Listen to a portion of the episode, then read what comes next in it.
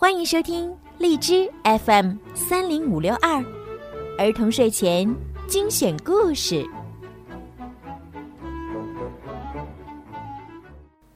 亲爱的小朋友们、大朋友们，你们好！欢迎收听并关注公众号“儿童睡前精选故事”，我是小鱼姐姐。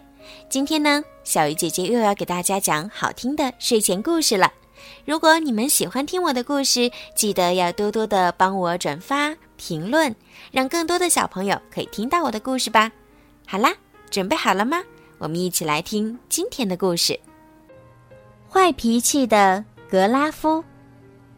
格拉夫是一只熊，一只大块头的熊，一只郁郁寡欢、脾气粗暴的大棕熊。他独自居住在一个陈旧的洞穴里，从没有朋友来看望他。洞里到处都是灰尘和霉斑。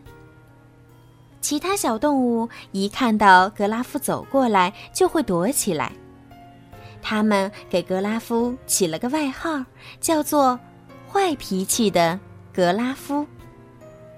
每当这个时候，格拉夫总是重重的发出一声“哼”，表示自己满不在乎。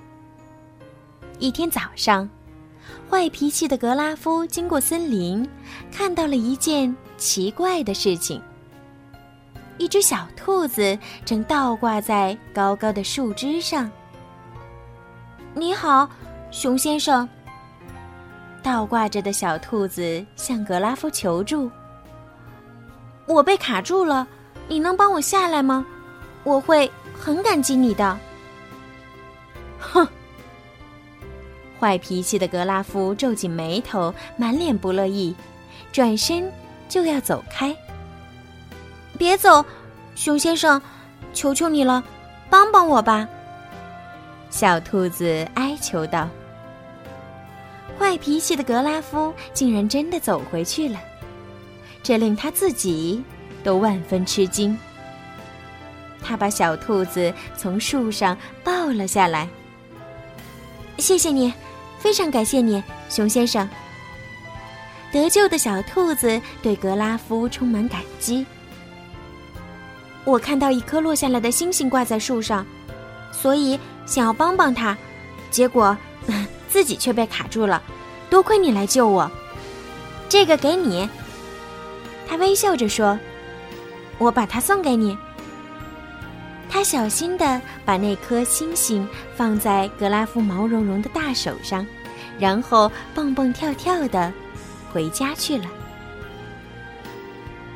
坏脾气的格拉夫觉得这颗星星看起来很像树叶，不过他还是把它带回家，放在了壁炉台上。黄灿灿的小星星漂亮极了，这让格拉夫意识到自己的家实在是太脏了。于是，格拉夫第一次把壁炉台擦得一尘不染，还扫掉了许多蜘蛛网。这一天，坏脾气的格拉夫来到河边钓鱼，看到一段木头从水上飘过。木头上趴着那只几天前遇到过的小兔子，它浑身湿漉漉的，手里还拿着一个有尖角的橙色东西。你好，熊先生。浑身湿透的小兔子说：“你能帮我回到岸上去吗？我会非常感激你的。”哼！坏脾气的格拉夫转过头，不过。他还是伸出手，把小兔子安全的放到了岸上。谢谢你，非常感谢，熊先生。小兔子说：“我看到河里有一颗掉下来的星星，我得救它，结果自己也被困住了。谢谢你的帮助，你真善良啊！你能帮我照看这颗星星吗？”坏脾气的格拉夫听了。转过身，大踏步的走了。他觉得有点不太适应，还从来没有人夸过他善良呢。熊先生，熊先生，回来！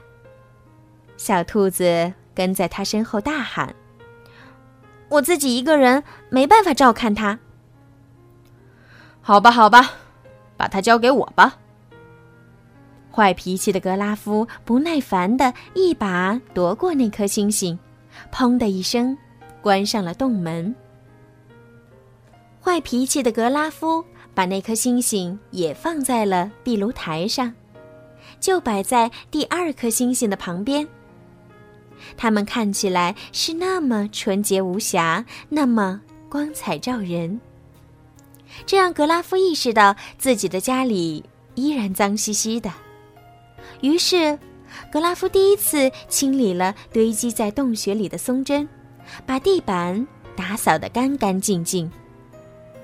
现在，洞穴里变得干净整洁了，却显得空荡荡的。格拉夫突然感到自己的内心也是如此的空虚，他开始觉得有些悲伤。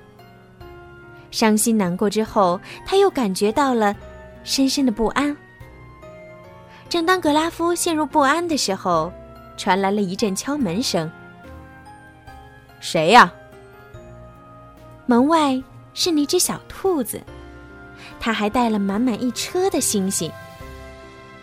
你好，熊先生。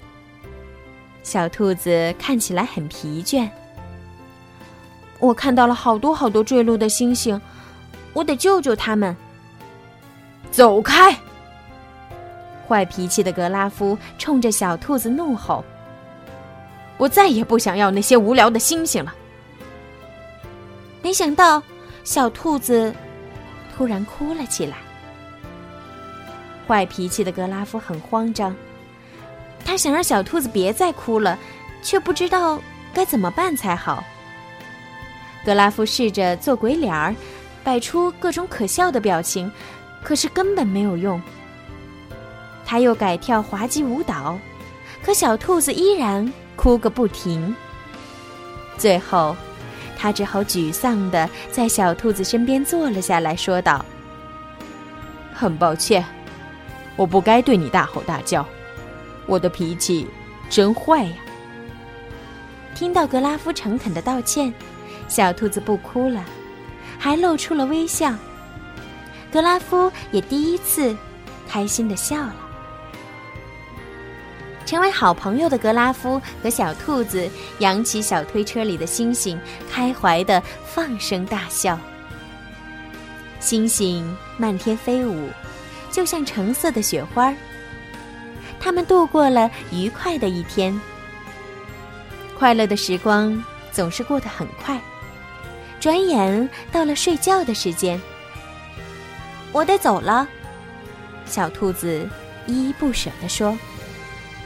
你还会再来吗？格拉夫问。